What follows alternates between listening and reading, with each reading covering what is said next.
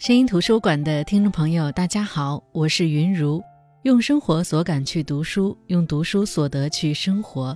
喜马拉雅 FM 是声音图书馆的独家播出平台。很多人知道马伯庸是从2012年的《古董局中局》开始的，因为那是一部关于古董的悬疑小说，以至于我最开始还把他和古董鉴赏家马未都搞混了。毕竟他的名字听上去也像是一个长者，而当他的作品逐渐进入大众视野。《长安十二时辰》《长安的荔枝》《风起陇西》《三国机密》，我们也越来越喜欢他写的故事，喜欢他笔下的长安与大明。那本期声音图书馆，我们继续推荐马伯庸的这本书《显微镜下的大明》。这本书由六个明朝的基层政治事件组成，我们着重分享的是第一个故事——徽州私捐案。一个数学学霸在刷题时发现了一个县多交了两百年的人丁私捐税，由此引发的一场六县诉讼大辩论。上集我们说到，交了两百年冤枉钱的歙县拉了自己县里退休的高官来助阵，其他五个县一看，这谁县里没有啊？也把自己县里的退休高官请出来。本来是一场高端局，结果影响太大，六县的民众也被惊动了。大家纷纷加入到大辩论里，而徽州府呢，完全没办法调停。于是有能耐的那些人都去找上级部门。南京方面只要是和徽州事务沾边的部门，都被这些人骚扰了一个遍。上级部门被骚扰的撑不住，只能再把压力压回徽州。可徽州府也不敢定夺，六县民怨都在续集，谁敢去惹？其他五县派出的代表找出了新证据，指出帅家模当时的论据有误，还举了不少反例，可以说是犀利地击溃了歙县之前的每一个论点。而歙县则不正面回击，只是打起了感情牌。最后双方聚焦到查找黄册，这是六县唯一能达成一致的议题。南京户部也同意他们来南京调阅黄册。但是为了避免六县纠缠不清，他们特地派出和六县都毫不相干的第三方团队来查。与此同时，为了防止可能出现的骚乱，还明示徽州府把各县带头闹事的人控制起来。这些人几乎都是民间的意见领袖，煽风点火的能力很强。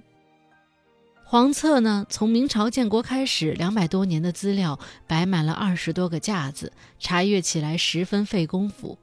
还没等到查完，六县又一次陷入大辩论，闹事的人一批又一批，官府呢只能四处灭火。而当所有人都望眼欲穿地等待黄册的查阅结果时，等来的却是黄册在关键年份档案丢失，无法从黄册中查明真相这个结果。事情兜兜转转，又回到了原点。这时候，上级部门再一次提出了均平的办法。那时虽然还没有完全推出一条鞭法，但是各项筹备工作已然进行。越靠近权力中心，对政治风向越敏感，户部自然知道什么时候刮什么风。毕竟，这个案件的核心问题其实是税种太杂乱。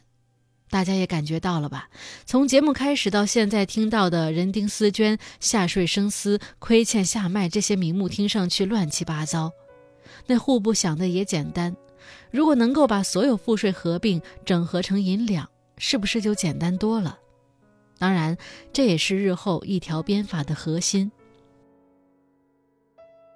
事件发生到现在。你会不会突然明白了，为什么停滞了四年的案子突然就呈现了爆发之势呢？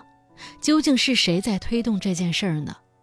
根据刚才提到的均平的做法，再根据流转的文书，你才会发现，这是上面的授意，而这个上面其实是当时的内阁首辅张居正的意思。马伯庸推测，这可能是为了推行新政所谋划的一步棋。只有利用这个私捐案子引发一场大辩论，才能凸显出旧税法的弊端，这样推行新法才顺理成章。徽州府领会上级的意思，迅速算出了均平的税务。在这种算法下，人丁私捐确实是额外的负担。徽州府给出的结论也有点和稀泥的嫌疑。意思是人丁思捐这笔赋税当初怎么来的，不必深究，但现在均平之下，全让歙县承担就不合适了。以后六个县一起承担，本来就是两难局面。这个结论让歙县欣喜若狂。帅家模觉得为民请命八年，差点连命都丢了，就拿着大家给他集资，让他运作此事的钱，弄了一个冠带。这是一种荣誉的装饰，其实就和现在胸口佩戴大红花的性质一样。歙县这边欢天喜地，其他五个县群情激愤，民众愤怒的都要爆炸了。新上任的婺源知县都还没走到婺源，婺源就自治了。当地一个叫程任清的生员看到局势转变，四处串联煽动民意，逼上面修改决定。等着把大家的怒气点燃后，他成立了几乎是自治政府的组织。可他一面组织大家闹事，一面又被人揭穿以私下和歙县达成一致，打算接受上面的决定。于是程任清被老百姓当作叛徒打了个半死，而其他县也纷纷效仿。徽州府彻底乱了，政务几乎瘫痪，甚至有些县还拿着官府大印乱盖，到处发文书，甚至发到了其他省，把这几个县做的事情全扣到歙县身上，到处造谣歙县要谋反。这下子，整个南边的省份都震动了，于是只能出动部队。那时候兵备道有维持地方治安的职责，他们迅速做出反应。威吓五县的同时，还缉拿了帅家模，给的罪名是拿着涉县老百姓给你筹的公款，自己买了一个荣誉帽子戴了，还到处显摆，这才导致了五县民众闹事。那，在听节目的你们知道帅家模买的那玩意儿花了多少钱吗？四十两，为了区区四十两，给他扣了一个罪名。这明显是为了平息民怨而出的损招，各县煽风点火的那群人也被逮捕了，其中就包括那个自治政府的程任清。而对于税到底该怎么收，徽州府也在不断的试探老百姓的接受度。人丁私捐税直接除以六似乎不合适，要是可以，六个县也不必这么闹。想来想去，只能是挪东墙补西墙。歙县减免一些，空出来的让其他五县缴纳，只是不以人丁私捐的名义征收。议论了将近一年，各种折算下来，歙县交的钱从六千多两变成了四千多两，而剩余的两千多两由徽州府从其他地方腾挪，而无论怎么腾挪，都有五百三十两没有办法解决，于是他们只能协计。书中说，所谓协计，指的是当一处的官府出现资金紧张时，由上级出面协调，组织邻近的组织进行援助。有些协计是一次性的，事情结束就好了；可是有些小钱，久而久之就成了定规，成为一项长期性的税负。而协计当中发生关系最多的，都是和军事事件有关。所以，兵备道对各地的协计情况掌握的最为全面。如果去找到兵备道，请他们出面协计费用，找出那些不重要也不太合理的项目，一并取消了，那五百三十两银子就出来了。很快，兵备道就找到了一条不合理的协计。原来，很早之前有几年徽州闹乱子，临近的其他兵备道金渠道来保护他们的城防安全。那时候，他们要缴纳军饷给金渠道。后来，朝廷设置了徽宁道，那么徽州的城防任务就转到了徽宁道手里。按理来说，徽州的军饷直接交给徽宁道就可以。只不过，徽宁道只交接了军务，但是并没有告诉徽州府兵饷直接转移就好。为了从中牟利，反而告诉他们，以后送往金渠道的军饷送到中间城市池州就行。徽州府并没有发现不妥，还觉得送到池州比送到衢州近，还能节省成本。谁知就是这一番操作，徽州府每年要缴纳两笔军饷，名义上金渠道和徽宁道各一笔，但实际上金渠道早就收不到这笔钱了，都是落入了徽宁道手里。那你会问了，交两笔军饷，为什么徽州府没发现这个 bug 呢？其实，从徽州府角度来说很难发现，因为他们不知道两个兵被盗已经交接了工作。在他们看来，这一个军饷是给本地驻军的，一个是给外地驻军的。他们已经形成了习惯，既然没人通知取消，那就继续交下去，没人追究为什么。就像那笔人丁丝绢，不也那样默默地交了两百多年吗？好在有了这笔钱腾挪出来，闹了十年的私捐案就这样在各方的挣扎与妥协中解决了。而在监狱中的帅家模也因为一个莫须有的罪名被判流放三千里，成为平息五县怒火的牺牲品。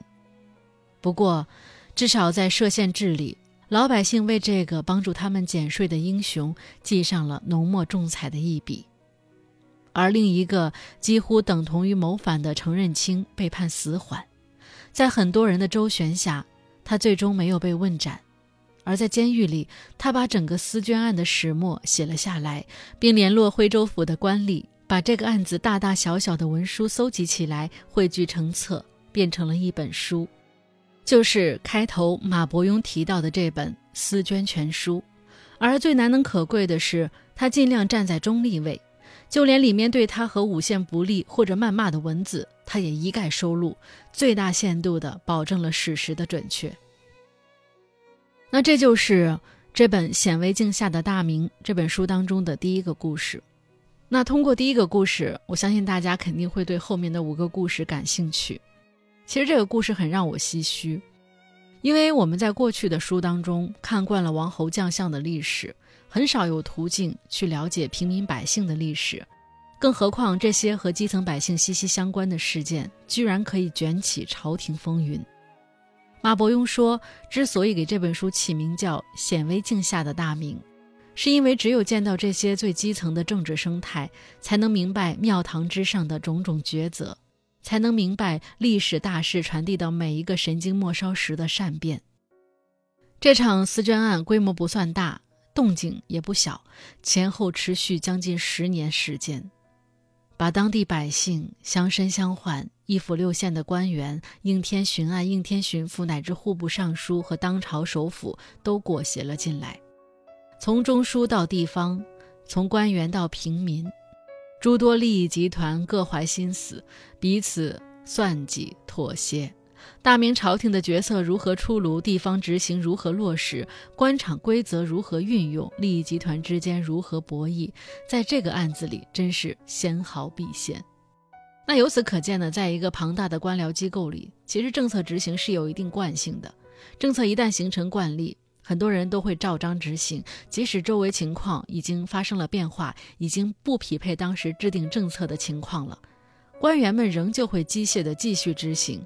不会主动求变，甚至畏惧变化。也许，我们需要时时刻刻用鲁迅的那句话提醒自己：“从来如此，便对吗？”而推动改革和变化的，不仅是青史留名的改革家，更是那些在自己职位和职责上较真的人。就像帅家模这样的人，每个时代都需要较真的人。那这本书其他五个故事同样精彩，比如笔与灰的选择、婺源龙脉保卫战，是说婺源一场持续了六十四年的经济争端，反映了一个县级官员是如何在重大议题上平衡一线之利害的。还有谁动了我的祖庙杨干院律政风云，是说歙县的一桩民间庙产争夺案。诉讼双方在这场绵延八年的官司当中各展所长，用尽心思，上演了一场精彩绝伦的嘉靖法律大戏，等等等等。那在这本书里，作者马伯庸用他的叙事技巧，替历史当中那些芸芸众生立书作传，去转述他们淹没于宏大历史中的声音。我想，想要读懂大明，想要读懂中国古代政治，除了正史之外，还要听听最底层的声音，因为在一个个普通人的遭遇当中，蕴藏着最真实的历史规律。好的，我是云如声音图书馆，我们下期再见。